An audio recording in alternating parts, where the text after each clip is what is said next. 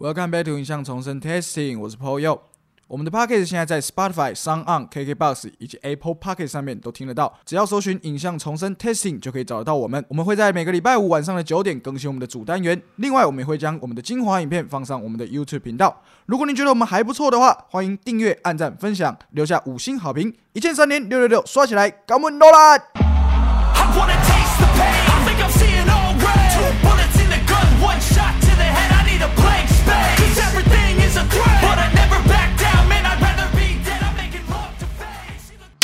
Welcome back to 影像重生 Testing，我是 Paul Yo。我关妙正，好，我们刚因为我们刚刚又聊了一趴，所以其实我们刚刚是因为就是我们去看了同学麦纳斯，十分的感慨，其实笑其实笑不出，很多人都说笑着笑着就哭了。有些人是啊，对有些，人如果你真的把那个带入那个角色的情景，嗯，所以其实我最喜欢的是郑仁硕那个角色，用保险公司的。对，保险公司的，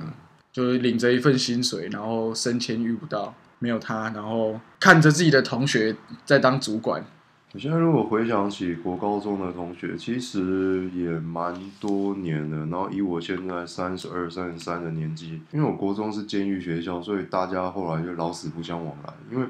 你只要聚在一起，就会想到过去就是想到过去，好可怕，好是不是很像那种隔离岛出来的人，会不想谈以前的事情？你知道有一种情况是你走在路上遇到老同学，然后你会跟某一种女生一样啊，你怎么会在这里？那种。可是我们如果在台南地区有见到彼此的话，我们都是假装不认识。真的吗？对，我们假装不认识，然后你是国中的是这样，还是连高中读和尚学校的人？高中应该还好吧？高中就看吧。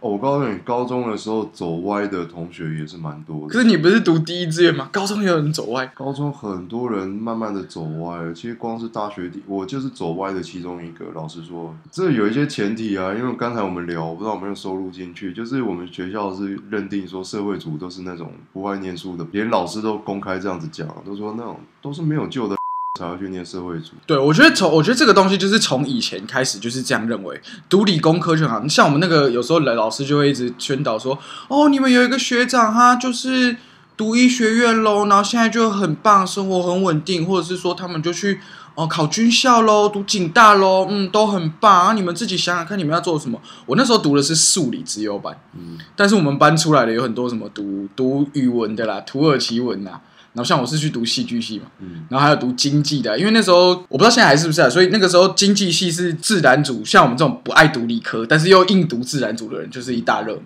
因为他只看国英数，就商学院。我我的情况是比较特别哦。我在国中的时候，我就想要念那个，你已经听过这个故事无数次了，那我再讲啊。我是要国国小国中的时候，我本来就想说我是要念电影，我那个时候我就说我要念电影。对。然后在一个网络还不是很发达的年代，被我查到华冈华冈艺校吧，华冈艺校国光艺校是很久以前，他现在叫国立戏剧专科学校，华冈艺校他们有那个，当时哦，我先说好，这就是当时网络什么资十几年讯都很不好，，将近二十年前。所以我只查到他们好像有一个东西叫灯光科，他们是分科别这样子。就是舞台打灯的啦我。就在想说，那是不是跟这比较接近？那时候我也不知道资讯是什么，然后我就想，总而言之，先进华冈再说。然后后来我也离家出走，然后跟家里面有一些家庭革命，又吵架或干嘛，我就说我想要念华冈，然后家里面就开始在那边讲说，好啊，你要是能够考上第一志愿的话，那我就让你去读华冈。我说真的，我就拼死拼活就就本来本来我成绩只是中间而已，然后后来就他一讲我就开始念书，就后来我就念到每一次基本上都是全校前十这样子。后来考试也真的就考上一中了，就去了一中之后，他们就说你都已经考上一中，你就不要想太多了，那种华冈那种什么东西啊怎么样？然后我听完我就说，所以你他妈就是拿我的人生开玩笑是不是？所以我我去一中的第一年就是不分组的时候，我完全是念不下书，我等于自我放逐了。然后这个又触发了第二条路，那个时候写东西吧。对啊，那个时候我就写东西，可是我想这一趴可以等一下讲。我在学校我基本上是听不懂，因为你真心要念一中的学生，基本上你在在每一个学校都是顶尖的，没有没有就是短期冲刺上去的，通常程度上面还是会有一定的落差。我我我想要讲的事情是，你差不多在国中升高中的那一个暑假的时候，你就已经开始在报名一些那个什么补习班，他已经优先在教你高一的某一些课程。对，衔接班，然后因为那个时候我正在跟家里吵架，就是说你不是说我第一志愿我就可以上华冈嘛，结果我完全无作为。后来开学的时候去，每一个老师都会假设说你们都已经懂了，所以他他们直接都跳跳着讲，但我完全听不懂。我坐在那里，我坐在数学课课堂上面，妈的，他讲中文，我只听得懂中文的部分，数学那一部分完全听不懂。然后他就觉得说，我很很多人都这样，他都觉得说你们都会了，因为你们都会去补习。那个老师他妈是一个秃头，我真的是很想拿铁椅直接砸破他的秃头，看他脑浆流满地。我真的心里面有很多的仇恨这样子，然后就他也很常定我，不是说我故意不听，而是我真的听不懂。我让你在理解一件事情的时候，我觉得不完全是格物致知，诶，就是你在懂一件事情，你只有懂跟不懂的差别。你不是说哦，我先懂百分之五十、百分之六十，再慢慢理70%解。我觉得懂事情、了解事情不是这样，所以我就一直被他定，每一堂课就是要被他叫出来羞辱，然后每一堂课他就是要叫我上台解题目，但我就是完全解不出来，然后他就说我在浪费时间、浪费人生，所以我第一年完全就是自我流放。然后国文课或历史课或地理课，那个是都还好，因为那个真的是是听啊，那个就是听嘛，靠硬背当然是可以背得下来，所以到后来是没办法，好吧，那就去社会组吧。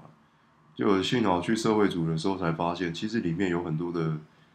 高手或怪胎，他也不是数理科不好哦，他只是不想。对他就是讨厌那个气，或者是他马他长得就是像流氓，所以他就来社会组。就后来发现他们来社会组人其实都很不错，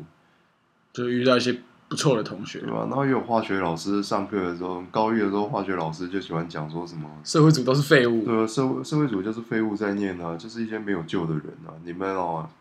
啊，你这个成绩哦，我看你也只能上社会组啊。就是学校，就他他从一开始就贬低你。我的话，我一开始我是念自然组，念到高三嘛，但是我我本来就不想念自然组。你看，这个就是一个制度下面，虽然我跟啊，我先想，这是我自己选择。我为什么会读自然组？就我听说数学会比社会，就是你念自然组的话，数学会比社会组强很多。你看，这第一个，这是第一个制度的惩恶。为为什么你你们考一样的东西，可是你选的组别不一样，你数学会比他强？因为讲最最简单的，高三你就开始学微积分，嗯，基本的微积分，可是社会组是不教微积分的，所以你用微积分的概念去解某一些你们共同考试的题目的时候，是非常快速。他可能解十分钟，他可能解五分钟，你可能两分钟就解出来。所以这就是为什么我那时候会读，这是第一个。第二个是因为哦，我的朋友们大家都读自然组，我问他们为什么读自然，他们也不知道，他们也觉得说哦，那就就大家一起吧。就后来从高二开始，我就念每天念得很痛苦，我的物理化学全部都不及格，到高三甚至只剩个位数，模拟考全部只剩个位数。然后那时候就觉得好，那我就不要浪费，我不要浪费彼此的时间嘛。然后我就因为那时候报名指定科目考试，你可以多报，但是你不可以少报，因为你是自然组。我觉得这超不合理的，为什么？然后呢，我就跟学校说，哦，那我我就是因为我也没有打算要上理工科的科系，我可不可以不要报？然后他就说不行啊。我说为什么不行？这不是可以自己选吗？都可以加历史那个数学，不行啊！你这样就是造成我们的困扰啊！你读了三年，我们我们培养你三年，你为什么不考呢？你为什么不考？然后我就跟他说，阿伯，林北麦克嘛，我要立即麦克嘛，那也塞不？我就超不爽，然后我就我就走了，这样，我就觉得，哎、这到底是什么样的一个制度的惩恶？你你可以去限制别人这样哦，我觉得尤其超级不懂嘞。尤其在一中里面，就是怎么讲，他们只宣导一件事情，只有你上台大，还不是台青教程哦，你只有上台大。可是连连一中都会这样子吗？因为我们是我们是升学导向的私立学校，所以他会觉得说你你的榜单只有医学系台城青教贴出来才有被讲的资格，其他的全部都是是吧？没什么好讲的。特别是一中才这样子啊，因为连一中本身就是一个很升学精英主义的，所以他才叫一中才有大家才要考第一高级中学，就是他就一直说你只有上台大你才是人，你你不上台大你你那些哦，所以哎、你这真的是我失败者你都是废物，这是我始料未及，因为我原本以为我们那时候也是拼死拼活想读读一中，就是因为我们听说那是一个自由的世界，没有，所以我们拼死拼活就觉得哦，我们不要再待在这个监狱学，我们不要再被人家羞辱，我们不要，甚至我被人家讲过说，你两个医要 Q 干啊，就是讲这种哦，你在十二十三岁的时候听到这种羞辱、羞辱你的人格的事情，你会觉得，而且你在那个年纪，你会觉得说，你骂我可以，你不要骂到我家里，我你妈怎么这样教你什么？我觉得这个对我来说真的是没有办法接受。有那种这种流行的话来讲，他们都很喜欢说这个叫阶级复制啊。有时候骂到你家里人的时候，然后我家比较特殊啊，所以他就很喜欢用激将法，就是说哦，反正你爸妈就是做那职业的啦，然后怎么样怎么样，我就说跟我爸妈没有关系，而且我很痛恨他们，我我跟他们一点关系也没有。我也那时候也是狂被讲，他说你爸知道你在学校这样子吗？什么你你这样子不会让他蒙羞吗？什么？我说你他妈的不在那边扯一堆好不好？我在想说，这制度到底是怎么回事？你说要公平吗？我觉得很像一个怎么讲，很像一个森林学校，里面有鳄鱼、有猴子、有什么什么犀牛，然后他说对，好，今天我们为了以示公平哦，我们决定考考试要考爬树，干你娘！你知道我的意思吗？就是那犀牛、鳄鱼那些怎么办？那不就专门给猴子考的？然后就说、哦我们是以示公平啊，大家考一样的东西，这不是很公平？而且而且我不知道到现在还有没有，就是有另外一种制度是叫做资优班，有啊，现在一定有因为我我我国中读的是语文资优班，嗯，我高中读的是数理资优班，所以他就觉得你读是数理资优班，你怎么可以去填这个科系？这样对我们的销售是吧？是这样讲吧？对我们销售是不利的啊！你们整班都读一家阿里布达什么经济系、商学院、呃外文，然后戏剧什么什么哇科都没有，都没有理工，没有台城青交，没有医学，我们要怎么那个？然后我们就想说，干老师，而且我那时候一刚开始放榜的时候，他们还跟我说，啊，你读戏剧系，这样以后要怎么找工作？然后这是我的问题，又不是你的问题。对，虽然现在也是不上不下，但是我那时候也是真的很想他妈的灌下去。我那个时候就基本上每一个一中生都在补习，对就是就是不知道为什么都在补习。然后我就不想回家，我反正我回到家家里也没有人，所以我放学之后我就很常去一个地方，差不多漫画店，不是我不去漫画店，我也不去网咖，我也不去什么。我我人生有点不一样，我跟一般人真的有点不太一样。然后后来我就跑去一个，我忘了在哪里有一个咖啡厅，当时就有一个咖啡厅了，然后我就坐在那里开始写东西。是北门路吗？不是不是，我我好像在东安路还哪里有一间咖啡厅，然后很便宜，然后喝个奶茶十五块，可以在那边坐。结果我就开始写东西，然后我写完东西，当年有一种东西叫奇摩家族，听起来像 J.K. 罗琳，就是还没有还没有部落格，还没有无名，对什么都还没有之前叫奇摩家族，算是一个 算是一个社群吧，可以这么说。如果大的会有好几万人，比如说火影忍者的群 或者是什么的。后来我就自创了一个，然后后来我就每个每一次去的时候我就手写，手写完之后回家再打字，然后再拖到那个奇摩家族，家族上面去，就 PO 着 PO 着，竟然有人来看，然后有人看了之后就开始问说那个故事接下来是怎么样，然后我在想说哇，我居然可以靠写东西，就是我也去不了影视学校嘛，那我至少可以先想故事吧，所以我就开始写小说，然后那个时候我发现原来我写小说有人看，然后就稍微有一点被鼓励到，所以我上课听不懂，我就想说我也不要。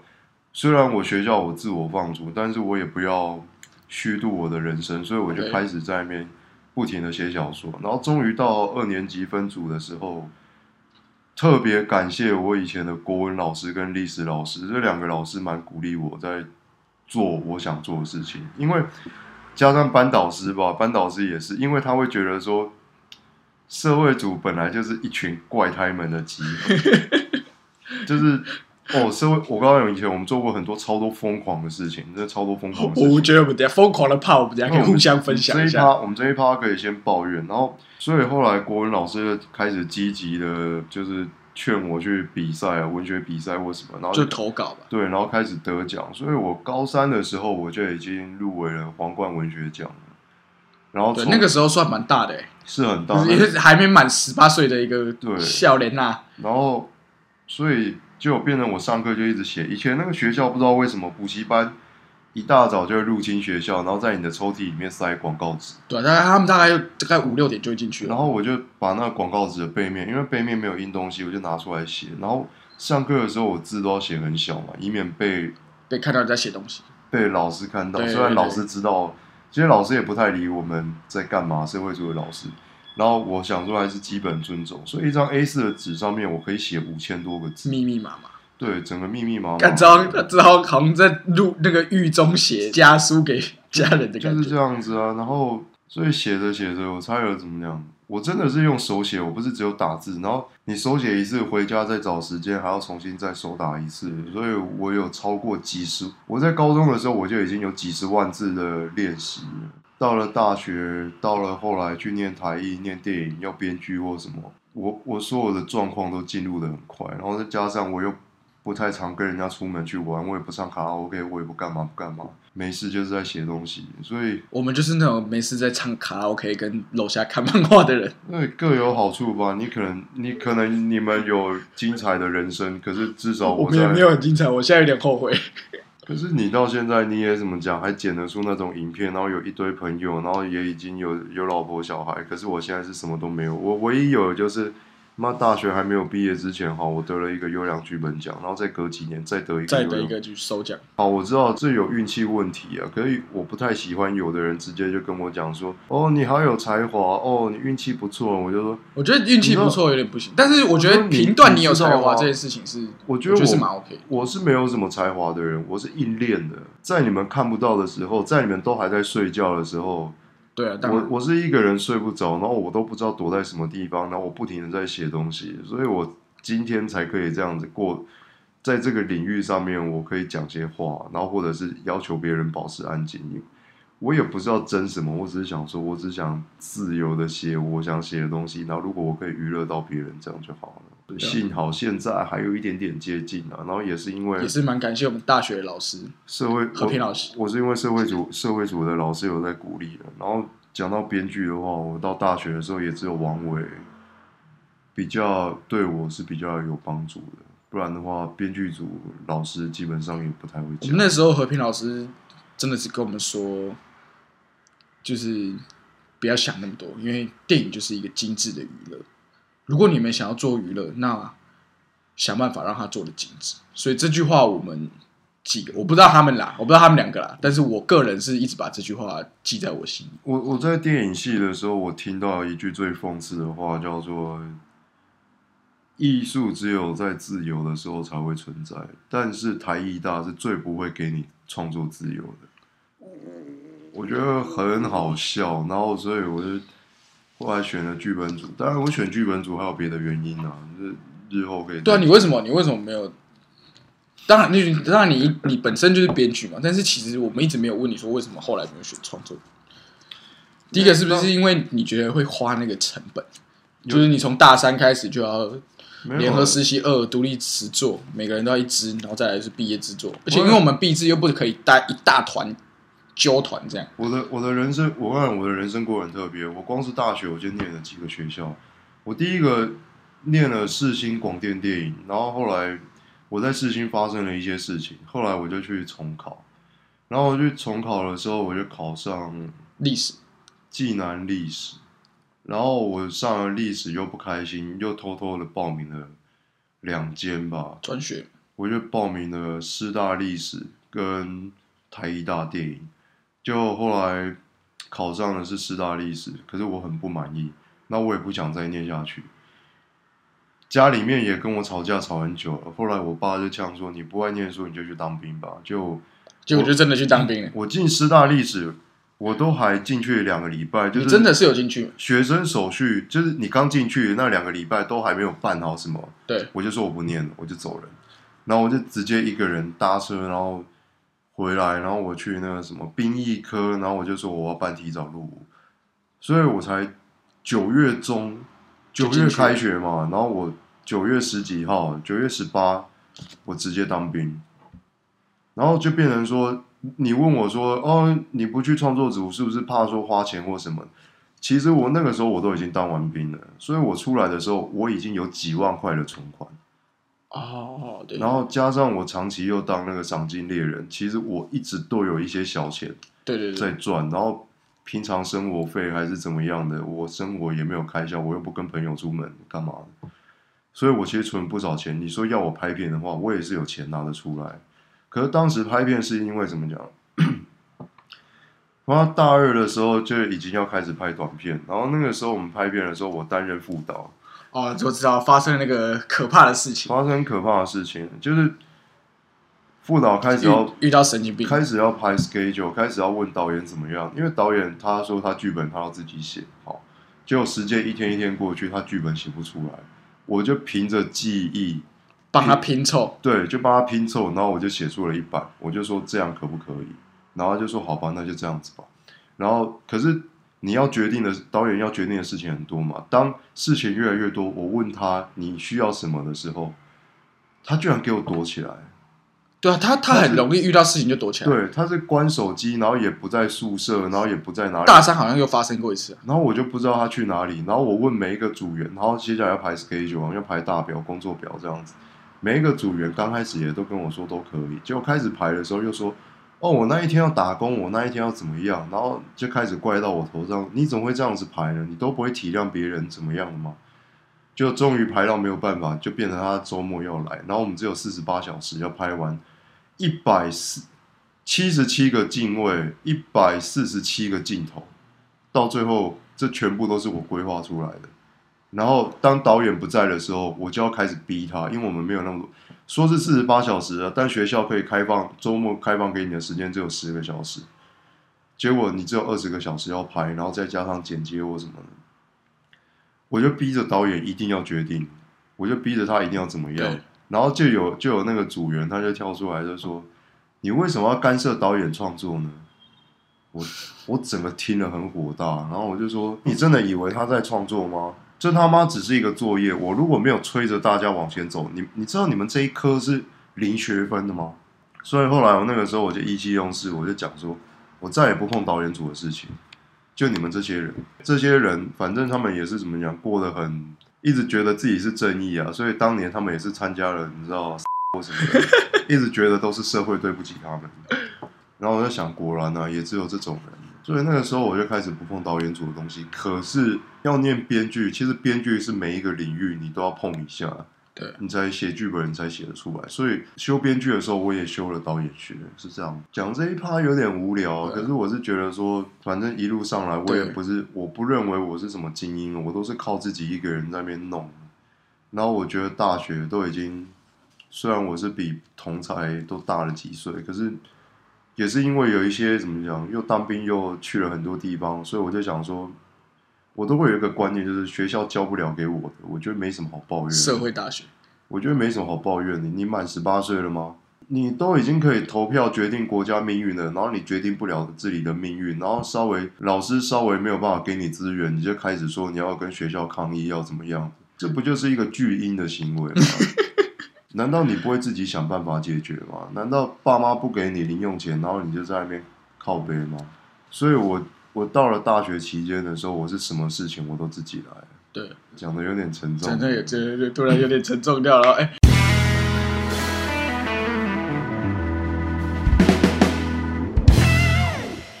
啊，对对对，没有没有，没有这样这个礼拜我们还要推荐电影。好，我推荐的是贾斯汀龙有一部叫做辍学专家》，我觉得蛮好看。我也是想到那一部片，对，因为他就是说一群没有考上大学的人，然后他们因为照着自己的教育理念创办一所大学，可是后来被被迫不成，就是就是要被关掉。当然，终究家长还是会发现。对对对，就是后来被发现，然后可是那本来就是办学的理念，对，就是一种理念，所以后来来他们也是立案成为一个实验机构，这样。我自己是觉得蛮好看。那那詹哥也是早期那个 Justin Long，Justin Long 跟 Lively，嘿，对，那詹哥有什么要推荐没有，我也是想到那一部片，？OK，我觉得那部片就是对啊，我觉得那个英文叫 accept，呃，A C 录 C 取 E P T E D，就片名就叫这样啊。如果有兴趣的，我觉得 DVD 店应该还有啦。那有兴趣的朋友们可以找来看一下。OK，我是 p o y o 关妙珍，拜拜。拜拜。